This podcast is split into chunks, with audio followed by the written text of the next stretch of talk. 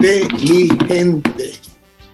Recuerden, eh, como de costumbre, vamos a estar haciendo para ustedes análisis del acontecer nacional e internacional con invitados eh, de primera línea en el programa. así que presten mucha atención porque vamos a llevar a ustedes mucha información y mucho análisis.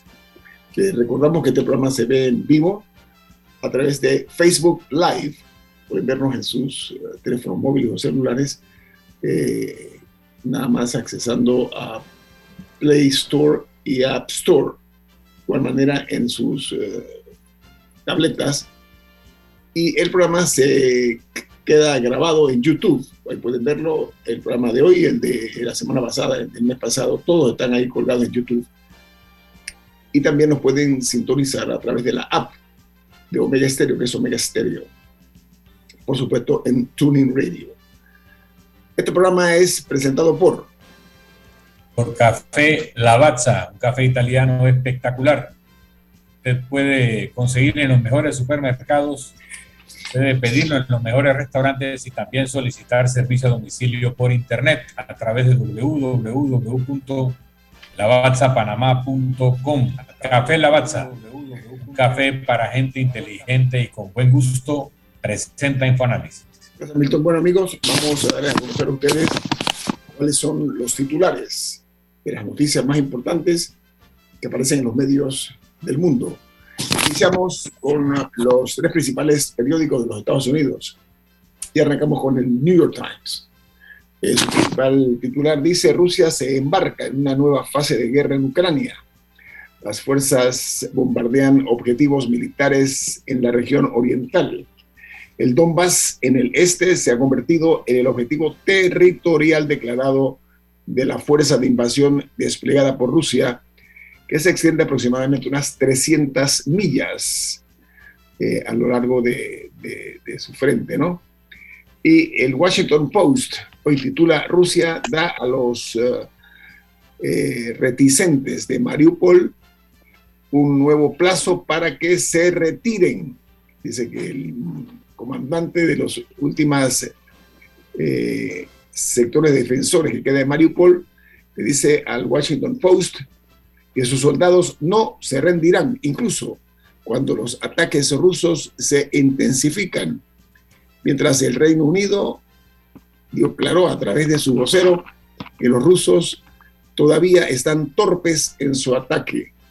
Y el diario The Wall Street Journal, su principal noticia es titular de primera plana, Netflix explora la versión con eh, anuncios a medida que los suscriptores van bajando, van cayendo. Se reportaron 200 mil eh, suscriptores que han eh, dejado el servicio recientemente. La compañía de transmisión registró en el primer periodo trimestral una caída de, por primera vez de suscriptores en más de una década, con una reducción, como dije, de 200 mil personas y dijo que es eh, eh, perder eh, posiblemente unos 2 millones en este periodo. Se perderán. Las acciones de Netflix cayeron un 25%, las operaciones posteriores al cierre. Esos son los titulares los principales diarios de los Estados Unidos.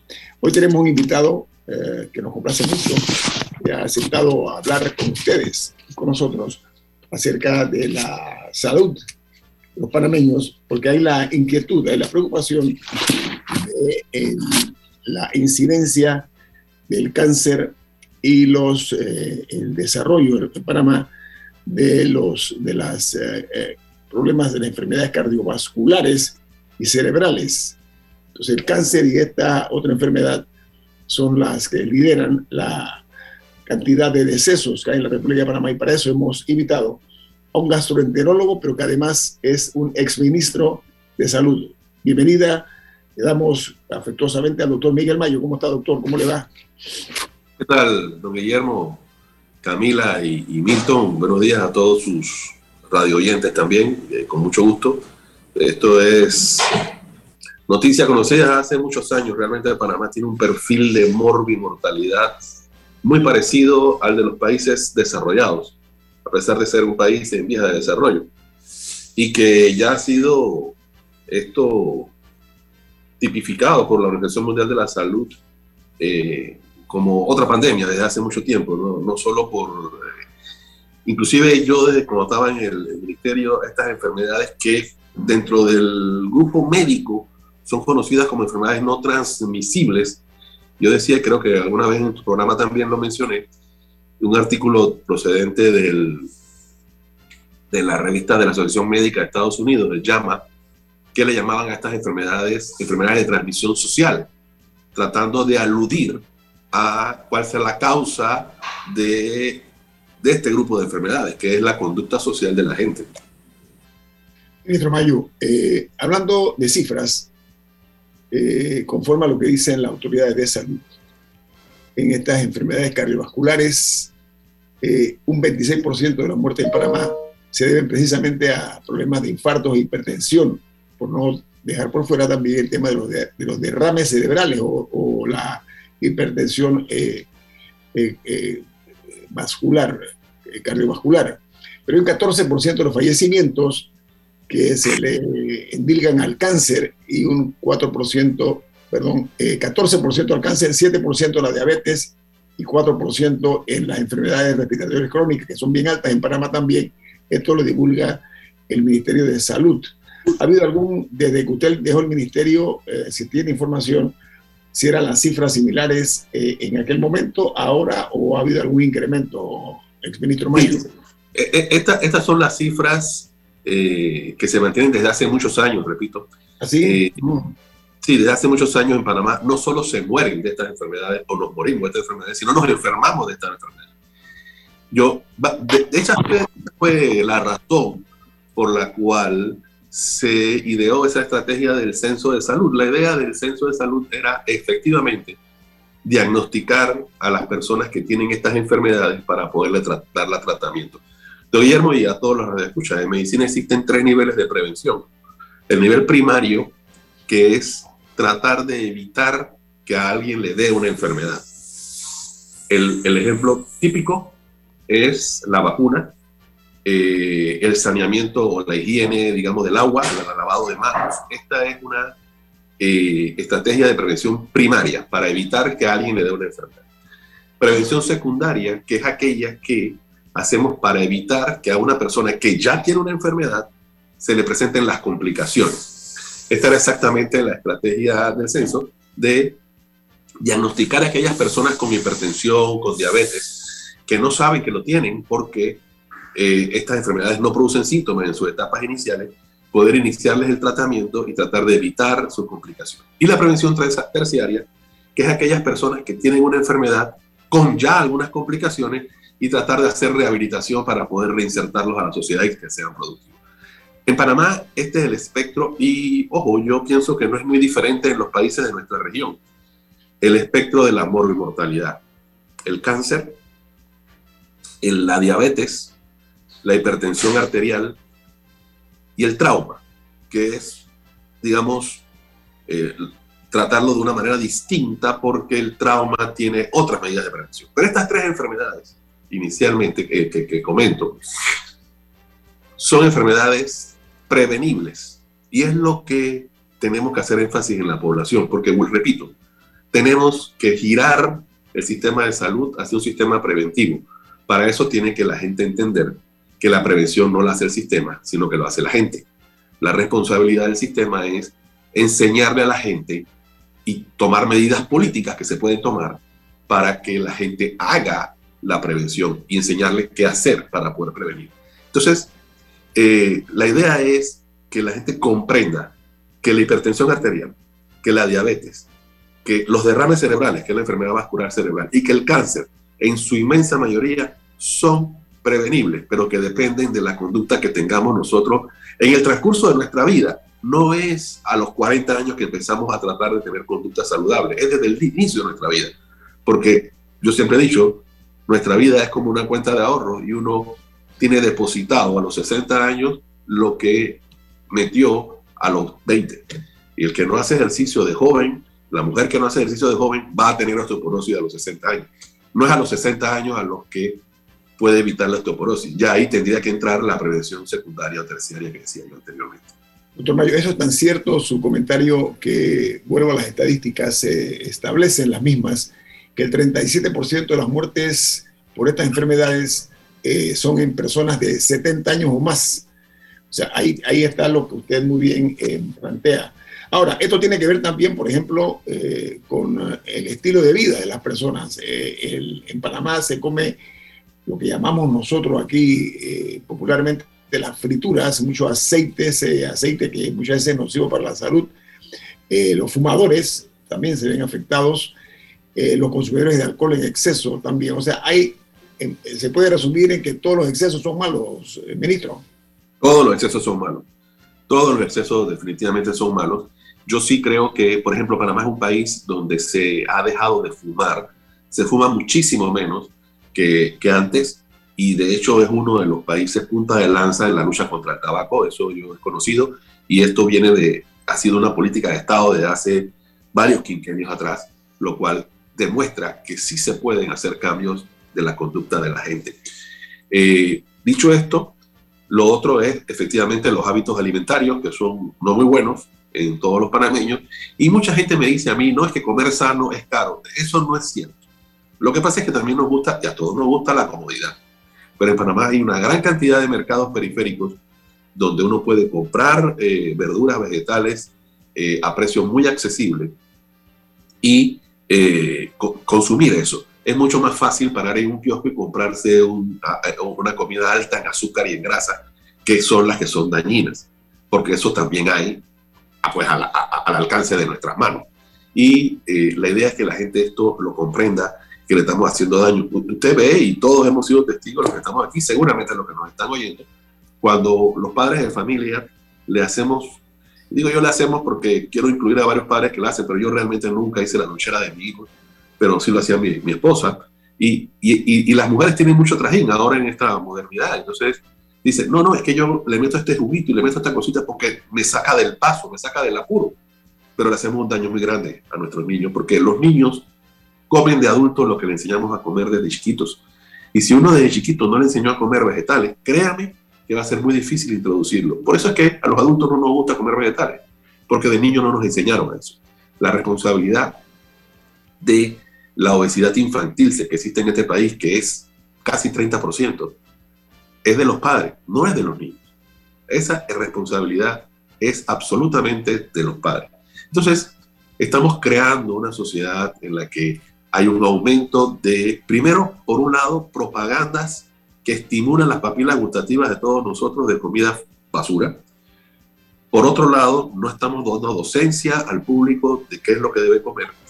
Y aquellos que pueden tener algo de conocimiento de qué deben comer, cuando se van al supermercado y leen, que ha sido una de mis luchas que infructuosas hasta el momento, leen la etiqueta nutricional de los alimentos. Yo me imagino que alguno de ustedes la ha tratado de leer. Es casi imposible entenderla.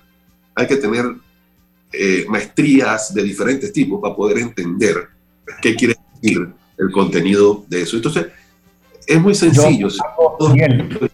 algo, que yo aprendí en eso de la etiqueta, aparte de que a veces la letra es muy pequeña y, y para la gente que tenemos disminución visual es grave, hay una máxima que yo sigo. Si yo no puedo pronunciar el ingrediente, no me lo como.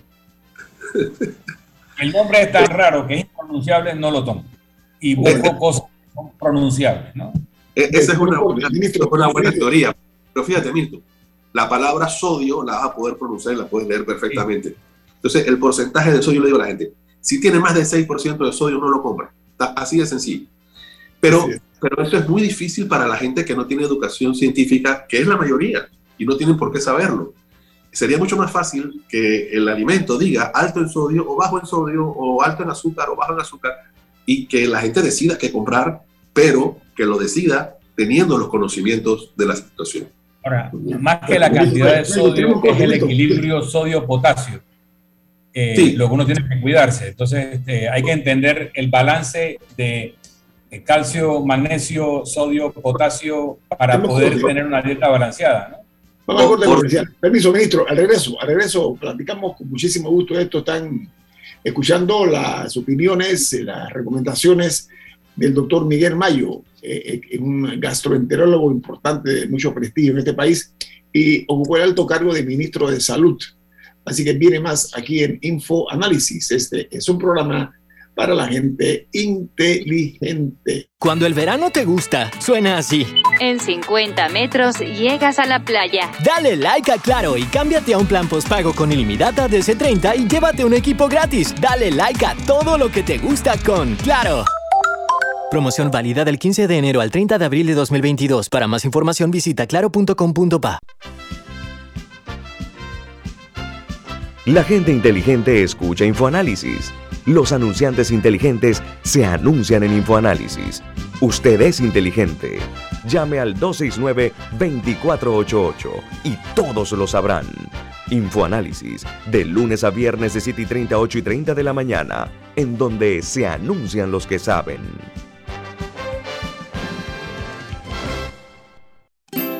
Hogar y Salud les hace la vida más fácil con la extraordinaria línea de pañales nocturnos para adultos Prevail los pañales nocturnos para adultos Prevail son 100% absorbentes y de uso prolongado. Sus exclusivos materiales los hacen 100% respirables, brindando máxima comodidad. Para su conveniencia, los pañales Prevail vienen en todos los tamaños. Visite cualquiera de las sucursales de Hogar y Salud y pida sus pañales nocturnos para adultos Prevail. Hogar y Salud les hace la vida más fácil. Los pañales nocturnos para adultos Prevail tienen su descuento para jubilado. Ya viene InfoAnálisis, el programa para gente inteligente como usted. Don Milton Enrique tiene un mensaje importante para todos ustedes. Así es. En Banco Aliado te acompañamos en tu crecimiento financiero Ahorra con tu cuenta Más Plus, mejorando el rendimiento de tus depósitos. Banco Aliado, tu aliado en todo momento. Puedes visitar la página web de Banco Aliado en www.bancoaliado.com y también puedes seguir a Banco Aliado en las redes sociales como arroba Banco Aliado. Banco Aliado, tu aliado en todo momento. Bueno, el doctor eh, Miguel Mayo, exministro de Salud, gastroenterólogo, decía algo interesante. La gente piensa que para cuidarse eh, tiene que gastar mucho dinero para alimentarse. Ayer visité, y esta, esta es una cuña gratis, eh, por recomendación casualmente de mis hijas, eh, hay un mercado en el corregimiento de San Francisco donde hay un número importante de frutas frescas, vegetales y todo lo que usted quiera para una dieta sana, ya que estamos hablando de eso, y ayer fui y la verdad que me impresionó, pero sobre todo los precios, precios que usted no va a querer, que tienen ellos en ese mercado, en el corregimiento de San Francisco. Yo quedé realmente impactado y el servicio que dan personal es de muy buena calidad. Así que les paso el dato, los que les gustan las frutas, más buenas frutas, los vegetales frescos, etcétera, ahí los van a encontrar y vienen directamente de los productores. Yo pregunté, ¿de dónde provienen estas frutas? Bueno, esto viene de las tierras altas de la provincia. ¿Dónde queda el mercado para poder ir? Ok, eh, claro, Milton, no, con mucho gusto lo comparto. Usted va por calle 50. Antes de la farmacia Rocha hay una lomita. una lomota. ¿Ah? Una lomota, es una calle muy empinada esa. Traté de ser más delicado, bueno, es la calle esa que sube, ahí está a la mano izquierda. El, repito, la, la, cuña es gratis porque es para beneficio de nuestros oyentes. Camila, adelante. Eh, hablamos más temprano también de la incidencia del cáncer. Ahora, de cánceres hay muchos tipos. ¿Cuáles son los más comunes en Panamá y a qué comportamientos específicos están ligados? Fíjate, en mujeres, el más común es cáncer de mama, eh, seguido de cerca por el cáncer de cuello de útero. Esto, esto cambió relativamente reciente. Antes en Panamá era mucho más común el cáncer de cuello de útero que el de mama, probablemente porque no era diagnosticado eh, adecuadamente el de mama. Pero ahora el de mama tiene una incidencia más alta y mucho más mortalidad, por cierto, que el de cuello de útero. Eh, ahí sí están ligados a diferentes tipos de conducta. El de mama es uno de los cánceres hormonal en su inmensa mayoría y que sí tiene un impacto el sobrepeso y la obesidad sobre ellos porque eh, precisamente los niveles altos de, de tejido graso ayudan a formar las hormonas femeninas, que son las que al final son el estímulo para el desarrollo de cáncer de mama. El cáncer de cuello de útero no tanto, tiene que ver más con la higiene eh, ginecológica y la conducta sexual por la infección del virus del papiloma humano. Pero el cáncer de útero también, ese sí tiene que ver mucho con el, eh, con el sobrepeso y la obesidad de la mujer. En el hombre, el cáncer de próstata, sin duda, es el cáncer más frecuente eh, en, en, Panamá y en el mundo entero, realmente. también tiene un impacto importante el estilo de vida eh, y el sobrepeso. Sin embargo, eh, la próstata, como yo siempre he dicho, es un órgano que si Dios no da suficiente vida en el transcurso del tiempo, la próstata siempre tiende a crecer. Entonces, siempre eh, puede estimular el desarrollo de cáncer con el tiempo. Estos tres cánceres que son los más comunes. Después existe el cáncer de pulmón que tiene una mortalidad muy alta y el cáncer de colon sobre todo el cáncer de colon. Bueno, el cáncer de pulmón sabemos que el factor de riesgo más importante es el tabaquismo. Y el cáncer de, de colon, por ejemplo, eh, la obesidad es uno de los factores de riesgo más importantes, pero tiene un factor hereditario de eh, producción de pólipos. Doctor Mayo, permítame un segundito porque el cáncer de próstata, que es uno de los asesinos más constantes en, los hombres aquí en Panamá, eh, tiene, en su opinión, eh, tiene dos formas de ser detectado. O sea, el, tacto rectal, que es motivo de mucha preocupación para muchos hombres por razones culturales, y la otra es el PSA. Eh, ¿Qué otras fórmulas han encontrado para la detección? Porque el, el, tema de la próstata depende mucho de la detección, como también el de cáncer de mama y otros. ¿Hay algún otro procedimiento que se haya encontrado, doctor? Bueno, lo, primero que yo le quiero dejar claro a todos los que nos están escuchando, Guillermo, con respecto al cáncer de próstata, es que nadie cambia su conducta sexual por un tacto rectal. Uno. Dos, el tacto rectal sí es cierto que detecta temprano un porcentaje importante de cáncer de próstata y ayudado al antígeno prostático específico, que es el PSA famoso, el examen de sangre que llama, eh, aumenta mucho su sensibilidad. Sin embargo, el cáncer de próstata, la próstata es un órgano de difícil acceso y por el tacto rectal uno solo toca algún pedazo de la próstata, no todo. La tecnología ha aumentado significativamente la sensibilidad y ahora existe la resonancia magnética de próstata que nos ayuda a identificar con muchísima sensibilidad eh, la presencia o no de lesiones subjetivas de cáncer y en cuyo caso habría o no que hacer una biopsia. Pero este no es un examen que se le hace a todo el mundo. Este es un examen que se le hace a gente que tiene ciertos síntomas. El cáncer de próstata, y el huevo, aquí lo importante, que, que yo creo el mensaje que llega a la gente, es que esto se puede prevenir muchas de las enfermedades que aparezcan. En el caso de cáncer de próstata, uno de las, los exámenes que estamos dirigiendo es para detectarlo en forma temprana y poder curarlo. Entonces, eh, la gente tiene que entender que estas son conductas que tiene que hacer cada uno. El tacto rectal que le hacen, que me hacen a mí, por ejemplo, solo sirve para la detección del cáncer de la próstata en mí, pero no en las otras personas. Cada quien tiene que decidir cambiar su conducta para poder no solo vivir más, que es importante, sino para vivir mejor, que para mí es más importante. Milton. Yo quería aprovechar la presencia de don Miguel Mayo, porque él es gastroenterólogo y, y, y ex ministro de Salud.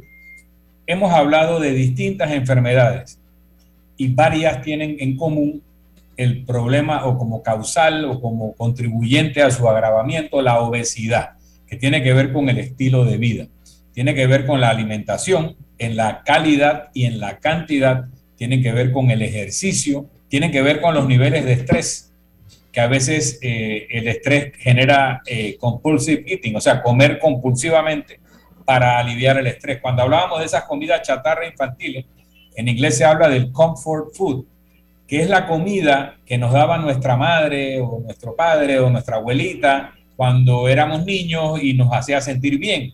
Pero a veces eso era pizza, era la hamburguesa, era comida chatarra y eso nos retrotrae a momentos de eh, bienestar o de alegría y vamos a ese tipo de comida. Entonces, la advertencia de Miguel a los padres de familia, madre, no den comida chatarra de niños porque van a perpetuar una, una relación afectiva con ese tipo de comida en lugar de la saludable.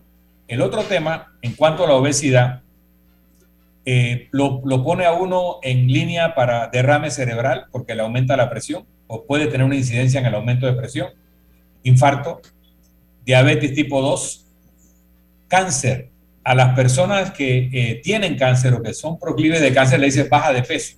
Como decía el doctor Mayo, la grasa corporal no es buena para combatir un cáncer y es eh, propicia para que el cáncer se desarrolle. También cuando eh, lo que se consume provoca aumento de estrógeno en la mujer, genera una mayor agresividad del cáncer de seno, por ejemplo. En el tema del estómago que habíamos hablado, también he leído que el cáncer de estómago a veces tiene como precursor una bacteria. Y no sé si es la misma Helicobacter pylori o hay otra, que puedes, eh, entonces si uno no se está chequeando la Helicobacter pylori para confirmar que no va a tener úlceras o que no va a tener un, posible cáncer de estómago, pues probablemente pueda ser eh, objeto de eso. Y en el tema del cáncer de cuello de útero, voy a hacer una cuña a favor de los circuncidados. El problema de higiene es eh, básicamente la mala higiene en el hombre, que si no eh, cuida la higiene en los pliegues del prepucio, puede estar llevándole papilomavirus a la mujer en la relación sexual y provocarle más fácilmente un cáncer de cuello del útero.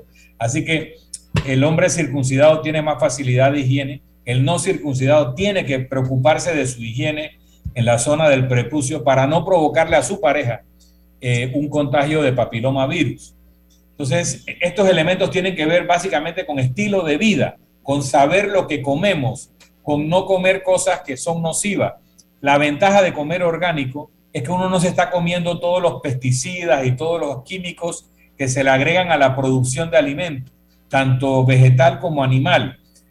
Dicen por ahí que uno es lo que come. No, uno es lo que se comió, lo que uno se come, porque ahí hay una cadena de transmisión de sustancia. Uno dice comer pescado es muy saludable, pero cuando uno se come un pescado de aguas profundas, tipo, eh, eh, tipo atún o, o pez vela, esos están llenos de mercurio y el mercurio es malísimo para la salud.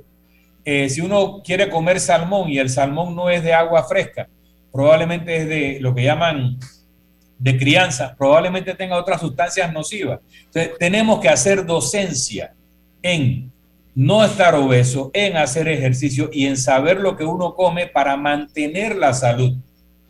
Y, me parece que, el doctor eh, Mayo nos ha dado mucha información y lo agradezco.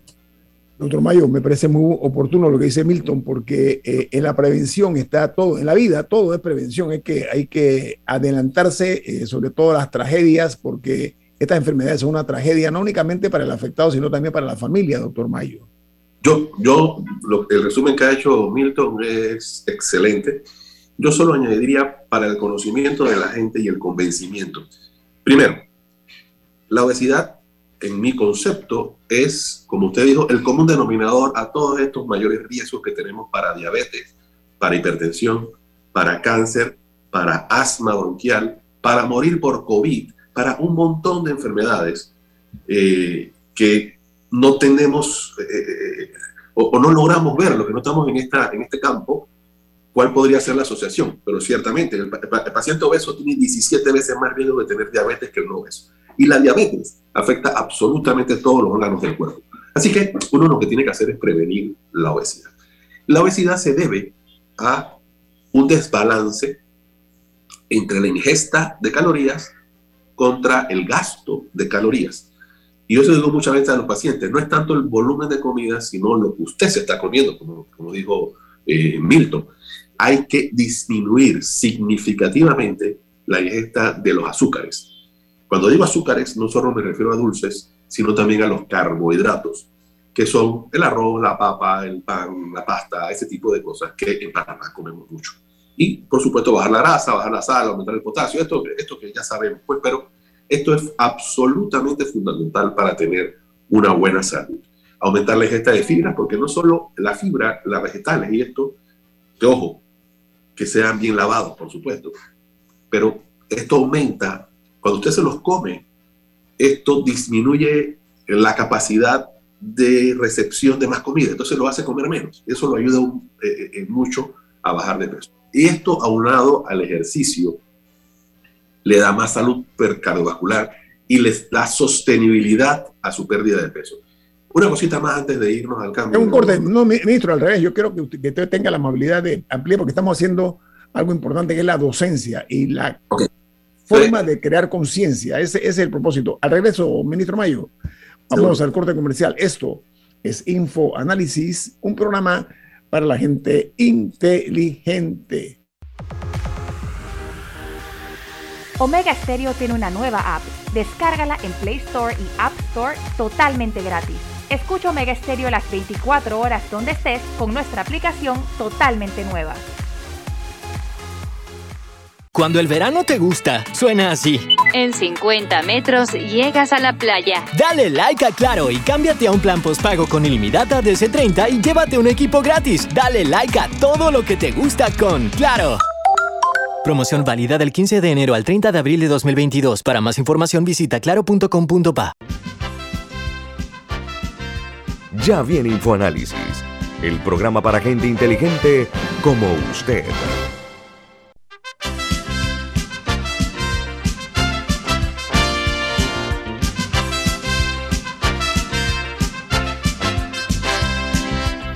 Amigos, continuamos platicando con el ministro Miguel Mayo. Nosotros tuvimos eh, la obligación de, pedirle que ampliara eh, su participación porque tenemos un corte comercial que es ineludible. Así que, doctor Mayo, adelante.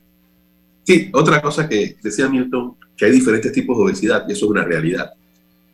Y la obesidad perversa, la que realmente afecta nuestra salud y de la que estamos hablando, es la obesidad abdominal, es decir, lo que típicamente conocemos como el gordo, la persona que tiene la barriga grande. Por, por esto es que es importante, y yo se le digo a las personas, el peso es importante, sí, pero las medidas son más importantes. Y es más barato comprar una cinta métrica que comprar una pesa. Entonces, mi mensaje es que mídanse el perímetro abdominal, que es la circunferencia abdominal a nivel del ombligo. Se miden eso. En los hombres, ese valor tiene que ser menor a 102 centímetros. En las mujeres, eso debe ser menor a 88 centímetros. Ese debe ser el objetivo. Uno de los, uno de los, de las recomendaciones que uno da para cuando uno empieza a bajar de peso, porque cuando uno quiere bajar de peso quiere llegar a esos niveles inmediatamente. Nunca haga eso. Póngase metas pequeñas pero continuas. Diga, yo voy a rebajar esta semana dos libras y después la otra semana dice, voy a rebajar dos libras más. Porque si usted dice, voy a rebajar 15 libras y ve que eso no va a ocurrir en las próximas dos semanas, porque no va a ocurrir en las siguientes dos semanas, empiezan las frustraciones y deja uno de cambio de conducta. Dos, el cambio del estilo de vida no puede ser visto como una tarea obligatoria, tiene que ser visto como un hábito de cada uno. Yo le digo a mis pacientes, haga ejercicio solo los días que uno se baña. Porque uno se baña todos los días. El ejercicio no, es que haga ejercicio tres veces a la semana, no, que haga ejercicio todos los días porque yo quisiera que el ejercicio fuera parte de su vida, como lo es el bañarse, el cepillarse los dientes, el comer. Eso es parte de su vida. Usted no piensa en lavarse los dientes, simple y sencillamente lo hace en automático. Se baña en automático. Debe ir a hacer ejercicio en automático. Y eh, definitivamente el comer sano, ¿no? sin duda, vuelvo y repito, tratar de ver la etiqueta nutricional, son mejores las que tienen menos azúcar y las que tienen menos sodio en general. Como decía Milton, eh, eh, tendremos que tomar en cuenta el calcio, el potasio, sí es cierto, pero eh, en general, el mensaje para, para la población, menos sodio, menos carbohidratos y menos grasa, eso es lo ideal.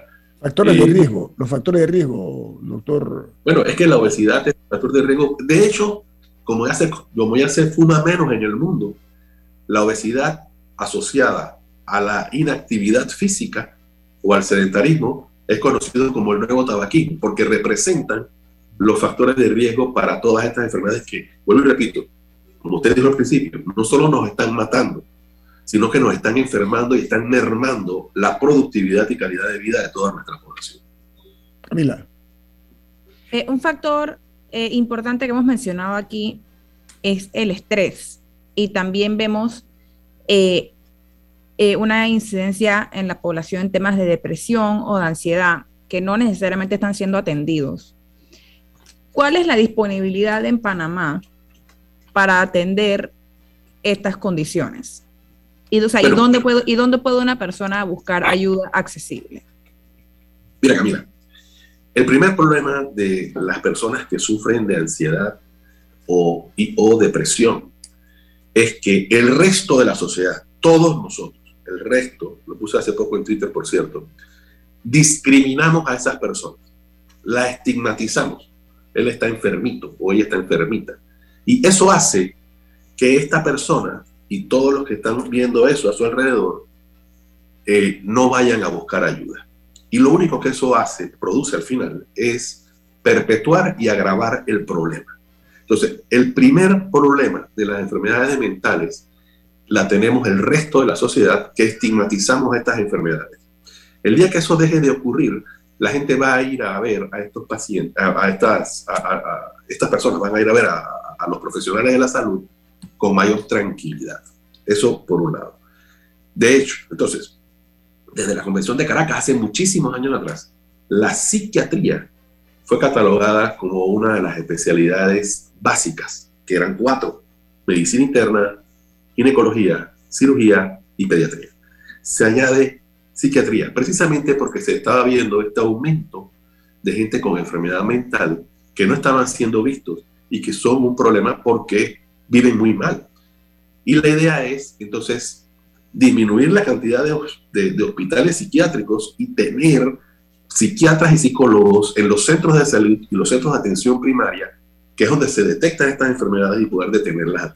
La gente tiene que comprender que la enfermedad mental es como cualquier otra enfermedad. Usted no debe darle pena decir que toma una pastilla para la ansiedad o toma una pastilla para la depresión. Sin embargo, la gente lo esconde. Y la gente lo esconde porque nosotros, el resto, lo vuelvo y repito, lo estigmatizamos.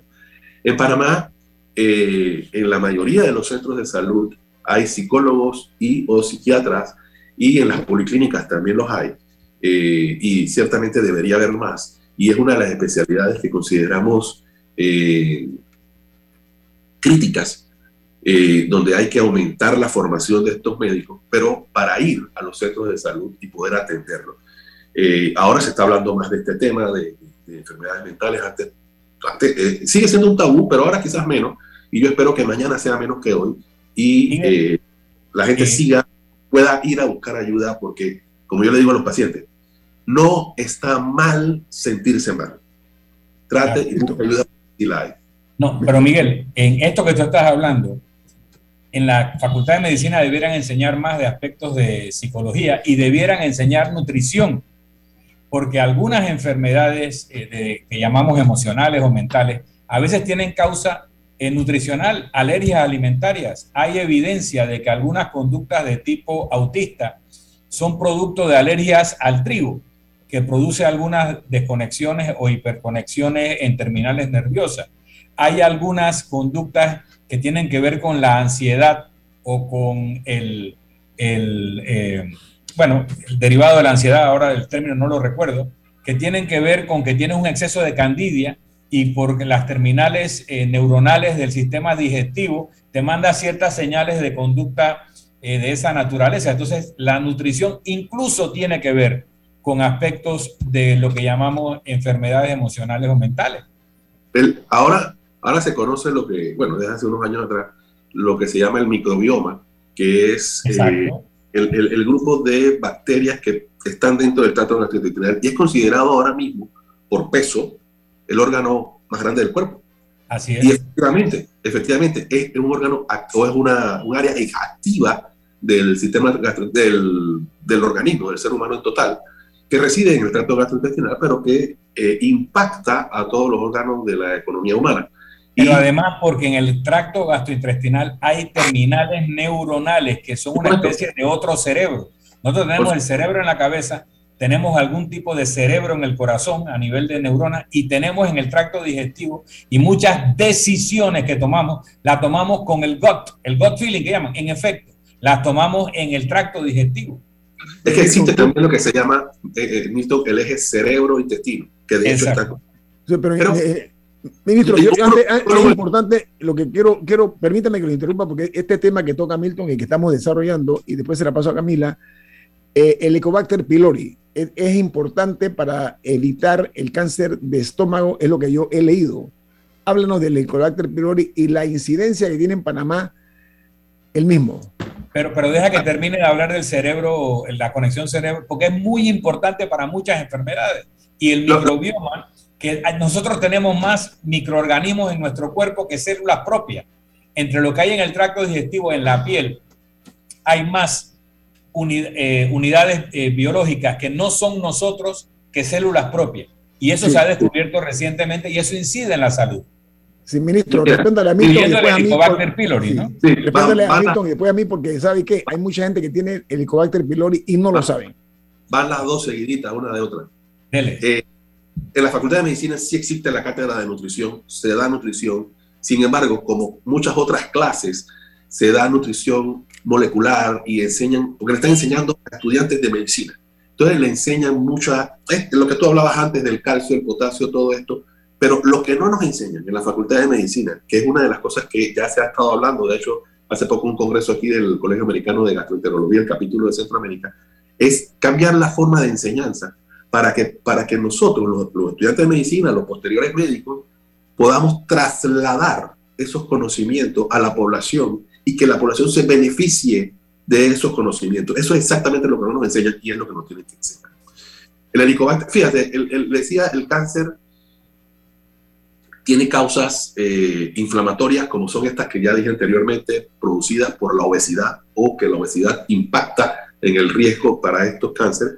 Hay sustancias cancerígenas eh, y estas sustancias cancerígenas en algunas ocasiones son infecciosas. Por ejemplo, la hepatitis B y C para cáncer de hígado. Por ejemplo, el virus papiloma humano para cáncer de cuello de útero y para cáncer de pene. No, no crean que el cáncer, el papiloma humano es solo importante en las mujeres, no, en los hombres también. Por eso se introdujo la vacuna también en los muchachitos. E, y el Helicobacter pylori, efectivamente, es un cancerígeno tipo 1 que lo clasifica la OMS como un cancerígeno definitivo eh, para el cáncer de estómago. Sin embargo, tengo que ser claro en que la prevalencia del Helicobacter pylori en Panamá, igual que en casi todos nuestros países, es alrededor del 70%. Eso quiere decir que alrededor del 70% de la población tiene Helicobacter pylori. Si eso es así, el Helicobacter pylori tampoco es que es tan malo como la gente cree. Pero, ciertamente, la mayoría de la gente que tiene Helicobacter pylori obviamente no desarrolla cáncer de estómago. Pero sí es cierto que la mayoría de la gente que tiene cáncer de estómago tuvo Helicobacter pylori. Entonces, eh, podemos entrar en discusión si al ser el 70% de la gente positiva por el Helicobacter pylori, se debe o no se debe tratar. Lo cierto es que la gente no le gusta vivir con ese riesgo o esa espada de Damocles atrás de que si tengo esto me podría dar cáncer o me podría dar úlcera, porque también sabemos que es la, causa número uno de úlcera péptica. ¿no? Entonces la gente pues, puede recibir tratamiento para el Helicobacter pylori, que es una bacteria como muchas otras que recibe un tratamiento, sin embargo el tratamiento del Helicobacter pylori es un poquito complicado porque estando en el estómago y cubierta por un moco protector que tenemos, es un poco difícil el acceso de los antibióticos a esa área, así que requiere de una combinación de medicamentos para su tratamiento. Pero eh, lo que sí es cierto es que si alguien se entera que tiene Helicobacter pylori, no es que tiene que correr eh, eh, al mundo entero, sino que puede ir con calma a un médico para que lo vea y se lo trate. Y quería añadir, porque creo que se me quedó en el tintero, lo que había dicho Camila del estrés, y eso es una gran realidad. El estrés aumenta los niveles de cortisol, que es la hormona del estrés, y que es una hormona proinflamatoria. Y es la inflamación lo que produce todo este, a nivel molecular, digamos, es la inflamación la que produce todo este riesgo de estas enfermedades. Ministro, eh, usted mencionó brevemente la vacuna del papiloma humano, contra el virus papiloma humano. Esa es una vacuna, una vacuna muy estigmatizada, por lo menos siento yo. A mí me la colocaron, apenas me la podía colocar, pero siento que a veces se asocia o sea, y yo recuerdo incluso cuando yo me la puse como de adolescente, o no recuerdo a qué edad, que había este tema que hay gente que no se la quería poner porque podía indicar que uno estaba teniendo relaciones sexuales no cuidadas. O sea, había todo este morbo alrededor de la vacuna. Eh, que me, intriga un poco saber de cuánto es la cobertura de la vacuna contra el virus papiloma humano en Panamá. ¿La gente se la pone o ese morbo ha afectado? Doctor Mayo, le voy a solicitar, usted es un hombre muy ocupado, tiene paciente que atender. Después del corte comercial, tres minutos a la, a la, respuesta. Ministro, no le quitamos más. Tres minutos, ¿sí? Para responder la buena pregunta de Camila. Viene más aquí en Info Análisis. Este es un programa para la gente inteligente. La gente inteligente escucha InfoAnálisis. Los anunciantes inteligentes se anuncian en InfoAnálisis. Usted es inteligente. Llame al 269-2488 y todos lo sabrán. Infoanálisis, de lunes a viernes de 7 y 30, 8 y 30 de la mañana, en donde se anuncian los que saben. Si desea que sus colaboradores trabajen desde su casa, podemos ayudarle. En Solutexa somos expertos en aplicar la tecnología a las técnicas y trabajos de oficina. Contáctenos en solutexa.com.pa o al 209-4997. Solutexa.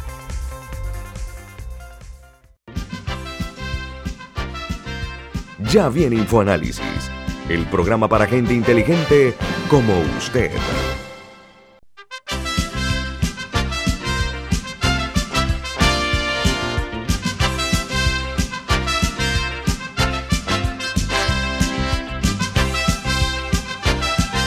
El doctor Miguel Mayo, exministro de Salud, gastroenterólogo, hemos abrumado con preguntas y ha tenido muy buena respuesta. Camila le formuló, por favor, reformule la Camila la pregunta para que el doctor Mayo responda.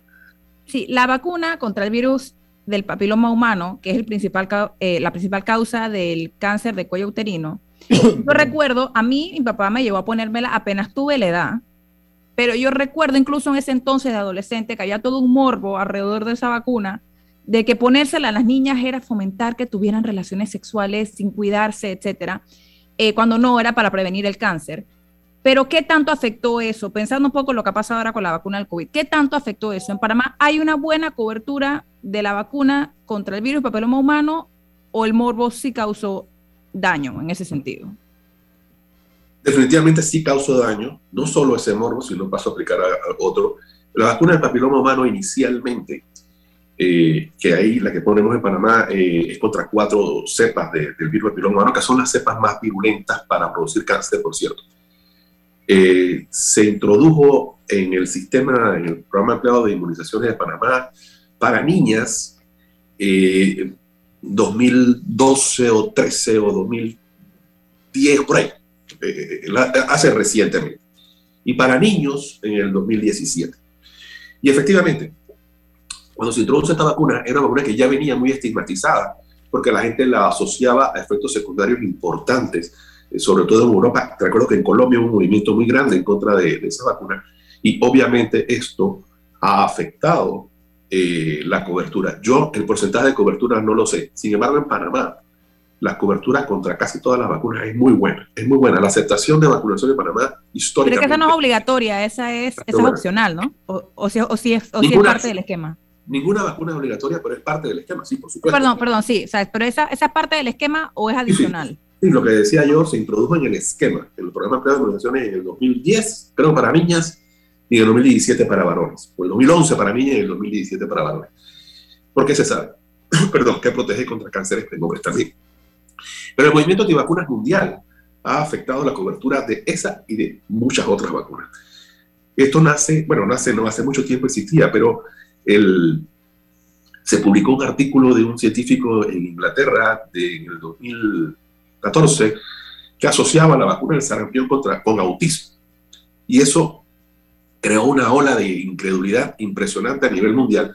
Luego se descubrió que eso es mentira. Ese señor se le quitó la licencia, por cierto, pero eh, ya había causado daño. Y hay que luchar contra esto. De hecho, yo siempre he pensado que una de las luchas importantes que tenemos en salud aparte de la docencia, es la lucha contra los antivacunas. Y tenemos que verlo desde un punto de vista científico. Y yo se lo digo a la gente ahora con el movimiento este también de, en contra de la vacuna del COVID. Las vacunas son aprobadas por entes científicos, no por entes políticos. No tiene nada que ver si la vacuna se produce en uno o en otro país, o si se pone en uno u otro país. Las vacunas siempre que son aprobadas es porque ya tienen una, eh, un beneficio muy por encima del riesgo. Que el riesgo siempre existe con todas las cosas que nos ingerimos diariamente, no necesariamente con la vacuna. Doctor Mayo, usted tiene paciente que atender. La verdad, con mucho hemos abusado de su tiempo. Ha sido muy amable. Miguel Mayo, una preguntita. Milton, tenemos a Eduardo Quiroz. Tengo a Eduardo Quiroz ya en, ah, la línea de bateo. ¿no? Así que, doctor Mayo, muchas gracias por estar con nosotros esta mañana. Y a orden, ha sido muy generosa su participación aquí. Siempre es un placer participar con ustedes y a todos sus Muchas gracias.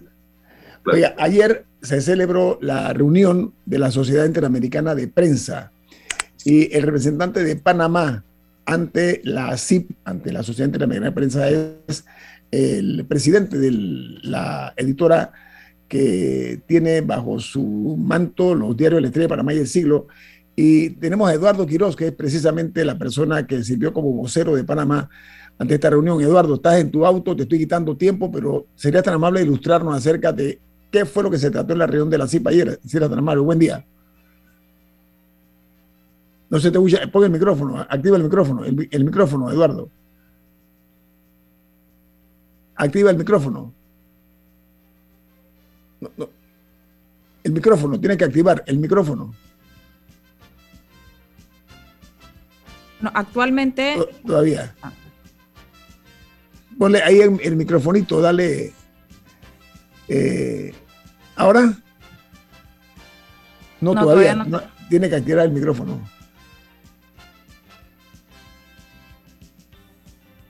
Conecta el audio, Eduardo.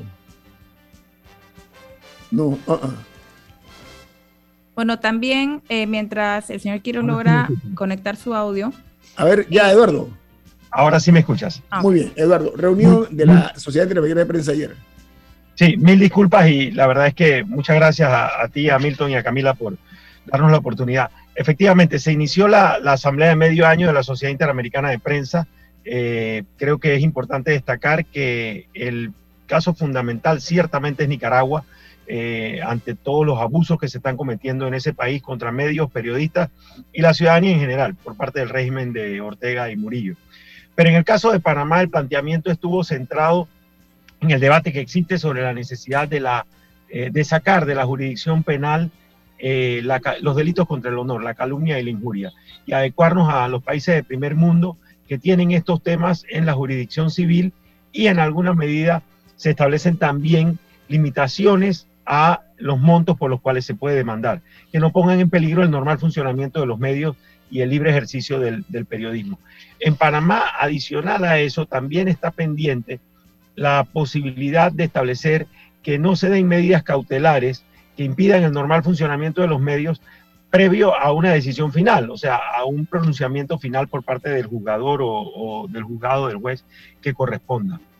Adicional a eso también se planteó la necesidad de evitar el abuso que a veces se hace del sistema de recurrir a otras jurisdicciones o lo que se ha denominado los argumentos confusos, que pueda usted terminar utilizando la jurisdicción de familia para intentar impedir el normal ejercicio del, periodismo.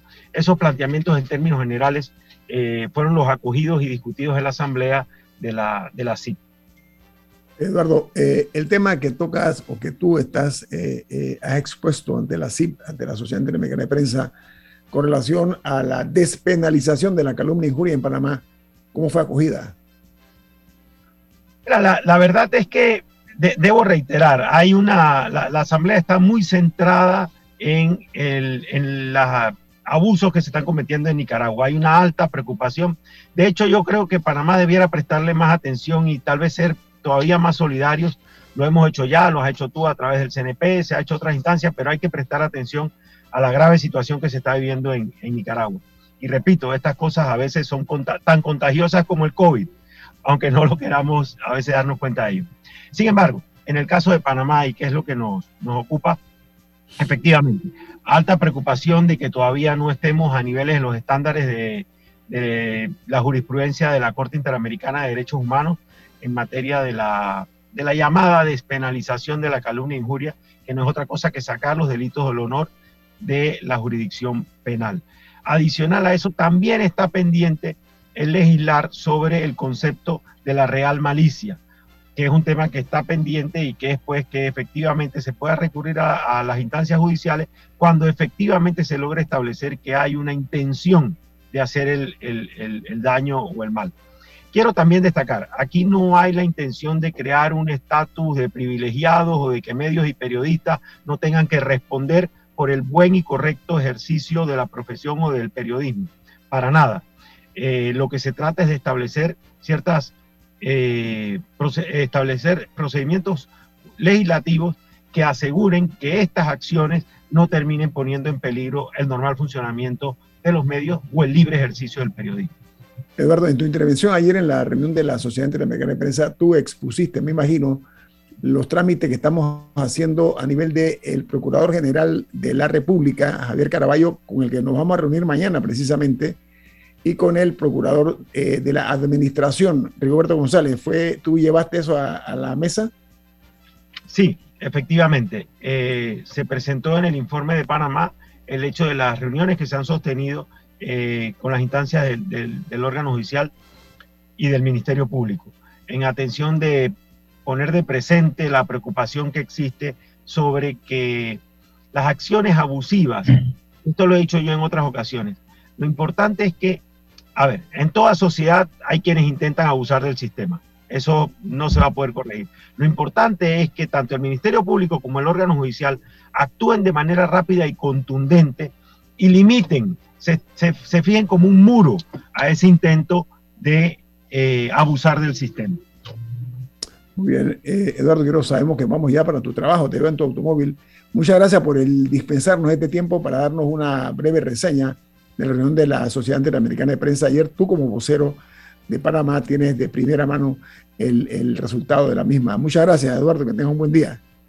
No, al revés, gracias a ustedes. Siempre un placer acompañarlos. Gracias, igualmente. no podemos Gracias. No podemos terminar el programa, de don Guillermo, sin felicitar a nuestro coequipier, Rubén Darío Murgas Torraza, que hoy está de cumpleaños. Hombre, ¿cómo va a ser? Así que, de parte de sus socios de Infoanálisis, quiero desearle un muy feliz cumpleaños rodeado de sus seres queridos, seguro que apapachado por sus nietos y nietas a don Rubén Darío Murga Torraza, hoy en su Milton, Milton, esto tenemos que arreglarlo con un, con un almuerzo. En, algo, algo festivo. Y darle un abrazo muy fuerte a nuestro socio, compañero eh, Rubén Darío Murgas, amigo eh, mío de décadas. Eh, no voy a decir cuántas, pero más de una década. Así que para Rubén, repito, en la distancia, fuerte abrazo. Vamos a vernos, Milton, tú y yo, para disfrutar de unos minutos. Está muy ocupado en las actividades que está realizando, pero como siempre, nuestros sentimientos están ahí latentes. Viene Álvaro Alvarado con su programa Sin Rodeos. ¿Quién despide Infoanálisis, Milton? Nos vamos, pero lo hacemos disfrutando una deliciosa taza del café Lavazza, un café italiano espectacular. Café Lavazza, un café para gente inteligente y con buen gusto. Despide Infoanálisis. Ha finalizado el Infoanálisis de hoy. Continúe con la mejor franja informativa matutina aquí en Omega Estéreo 107.3, Cadena Nacional.